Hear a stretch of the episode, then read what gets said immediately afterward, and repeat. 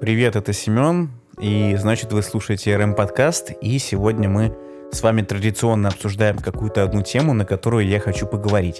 Как и говорил в прошлом выпуске, поговорить я хочу, наверное, на тему строительства, а точнее на тему того, чем все-таки закончилась история с э, приобретением участка, о которой я рассказывал в одном из прошлых выпусков. Что мы имеем? На данный момент мы имеем участок, который я купил осенью этого года, и участок находится рядом с маминым участком. Он расположен в массиве Дунай. Это восточное направление Всеволожского района, недалеко от крепости Орешек и от Ладожского озера. Это СНТ.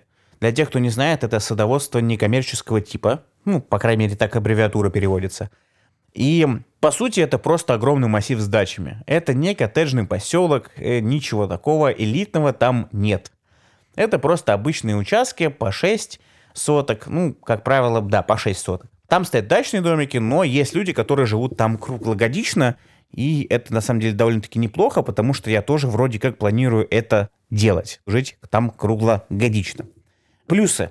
Плюсы, естественно, это свежайший воздух, это абсолютная тишина и кайф для моей собаки. Собака очень любит, э, Дженни ее зовут, она очень любит гулять на свежем воздухе, в отличие от того, когда мы гуляем в городе, где она постоянно рвет поводок и пытается со всеми познакомиться, подружиться и прочее. Для нее это, к сожалению, не всегда хорошо, потому что она начинает задыхаться, а отпустить я тоже не могу, потому что, ну, таковы правила. Вот. Касаемо участка. Давайте здесь, наверное, остановимся на том, на чем все закончилось, да? Если не ошибаюсь, в последнем выпуске про участок я рассказывал о том, что я его купил. Дом на тот момент мы уже снесли. Как это было? Как только я получил документы у нотариуса, я тут же позвонил в компанию, которая занимается сносом домов. И тут меня вы наверняка спросите, Семен, а как же ты нашел эту компанию? А вот вы не поверите, я не стал спрашивать советов знакомых. Я не стал ничего гуглить впервые в своей жизни. Я даже не стал ничего искать на Авито, хотя там тоже предложений таких предостаточно. Что я сделал? Я зашел в группу нашего садоводства, а там где-то 11 или 12 тысяч человек, и стал просто читать стенку. И в одном из э, сообщений, которые писали участники группы, был вопрос. Подскажите, пожалуйста, какой услугами какой компании стоит воспользоваться, если я хочу снести дом? И там женщина какая-то прислала комментарий с ссылкой на группу, мол, посмотрите, вот эти ребята очень классно сносят, мы, за... мы заказывали, были довольны. Я перешел в эту группу, и что мне понравилось, там у ребят была очень крутая тема в плане, от, ну, не отзывов, а отчетов. То есть они подробно делали отчеты до и после в фотографиях. И вы наглядно видите, за какой срок э, сколько человек и как быстро сносят каждый дом, который у них заказали для сноса. Поговорил с ребятами еще, наверное, господи, даже не осенью, это было еще летом. Я предварительно узнавал все ценники, показывал фотографию дома на участке старого. Мне назвали предварительный ценник 75 тысяч рублей. 85 тысяч рублей, точнее. Я на тот момент обрадовался, подумал, что это, ну, блин, прикольно, довольно-таки дешево. Забегая вперед, скажу, что эта итоговая сумма увеличилась до 147 тысяч рублей – вы спросите, почему так дорого? Отвечу, потому что, к сожалению, помимо того, что мы сносили дом, в задачу их еще входило спилить весь забор, спилить все ворота, спилить все деревья, убрать весь строительный мусор с самого участка, разрушить туалет летний и разрушить сарай. Задач было довольно-таки много. Первоначальную стоимость они озвучили исключительно за дом. Ну, к сожалению, вот такая вот цена. Поэтому спорить я уже не стал – подумал, что окей, тем более оплата там была по безналу, у ребят был самозанятый, я на самозанятого все это отправлял. Благо в Тинькофф бизнес э, можно оплатить сразу же счет на самозанятого без каких-либо проблем. Дом снесли буквально за два дня. То есть мне прислали, я попросил сразу ребят, чтобы мне каждый день прислали отчеты о том, как э, происходит снос, демонтаж дома и всего того, что есть на участке. Фотографии прислали реально каждый день, и за два дня вообще все убрали. И я, когда впервые приехал посмотреть, принять, так скажем, работы, я офигел с того, насколько все изменилось вокруг. То есть, насколько снос одного дома и одного дерева могут изменять общую, так скажем, картину того, как выглядит ваш участок в садоводстве. Что я делал после этого? А после этого у меня была главная задача разобраться с тем, почему же участок такой заболоченный и на нем так много воды. Здесь уже все-таки я стал искать компанию и в интернете, и в том числе на ютубе, и изначально гуглил такие запросы, не гуглил, а э, вводил в поиски на ютубе запросы а «как осушать участок», «как избежать заболоченности участка». И наткнулся в поисковой выдаче на канал компании «Зеленый вектор», и стал смотреть все их ролики.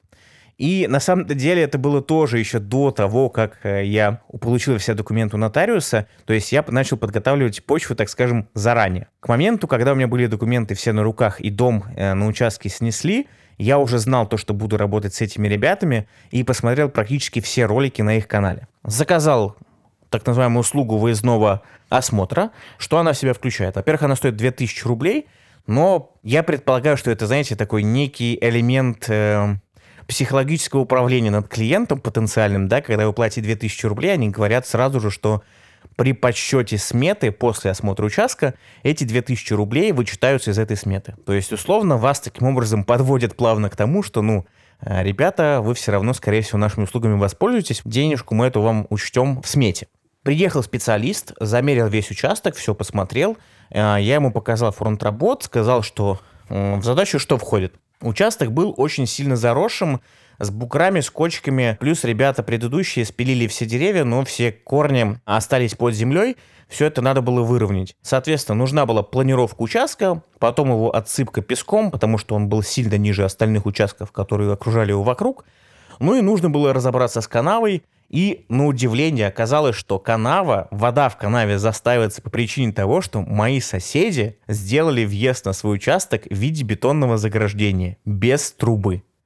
Таким образом, вся вода, которая оставалась в канаве, она оставалась в канаве и никуда не уходила. Бинго!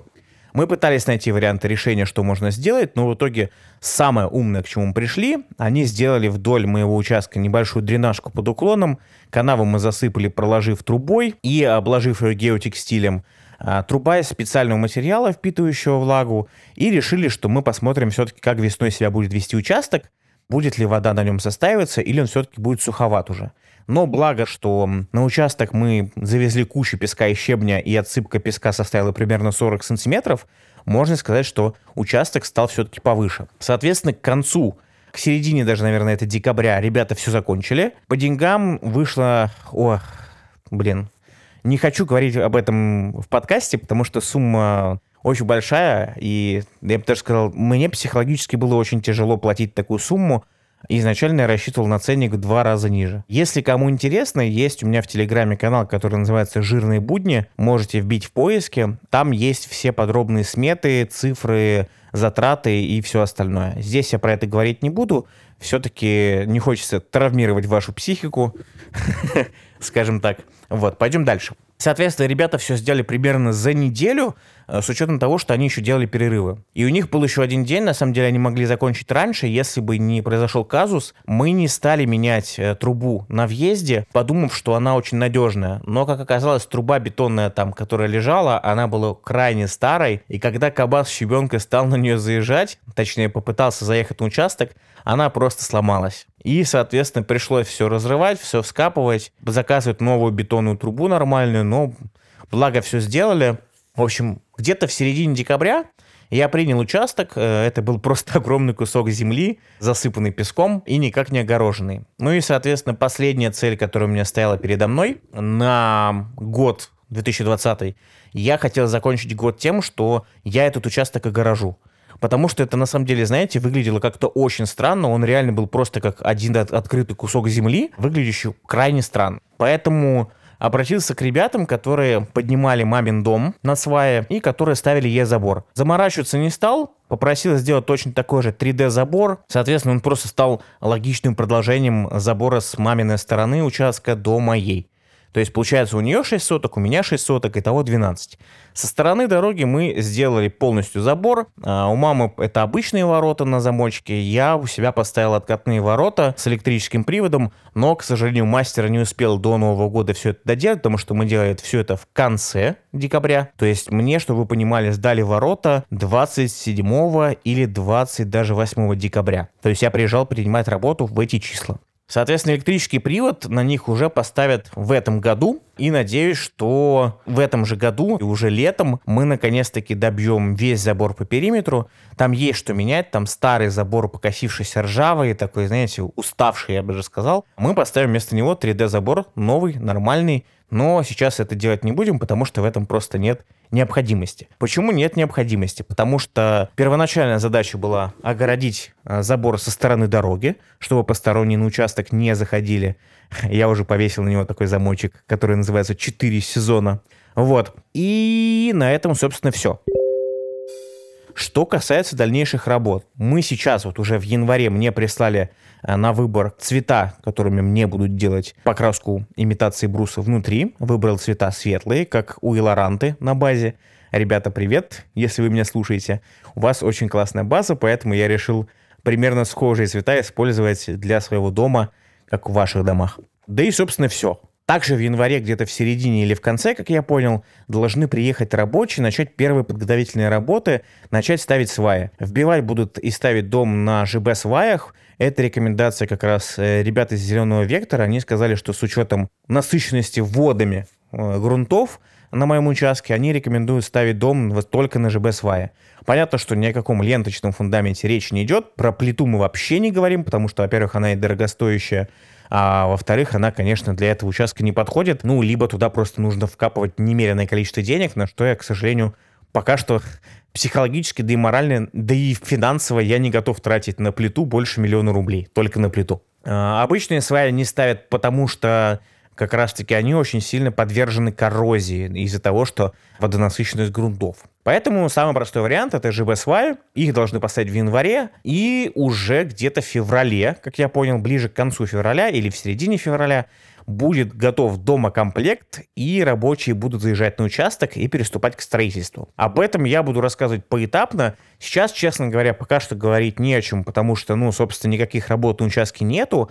И в телеграм-канале «Жирные будни», кстати, в котором я вот пишу, да, поэтапно про все работы, тоже пока что новых постов нету, но они будут в феврале, потому что там будет много всего нового каждый день, я так предполагаю. Потому что дома комплект все-таки ставят довольно быстро, то есть, условно, в конце февраля они начнут, а в начале мая, по их словам, даже, возможно, быстрее, дом полностью теплый контур с наружной и внутренней отделкой, он уже будет готов. То есть э, в конце мая уже можно будет заезжать в дом, с начала мая до конца мая будут ставить инженерные все коммуникации. То есть это все розетки, электричество, проводку, котлы, теплые полы, вот это все. Вот, поэтому, скорее всего, простройку мы этот выпуск подкаста завершаем, и новый выпуск будет, скорее всего, возможно, даже где-то в марте, посвященный как раз-таки стройке. Продолжаю вам рассказывать, что происходит, потому что, как мне кажется, что среди моих слушателей в любом случае, либо подписчиков канала, в любом случае есть те, кто задумался о стройке,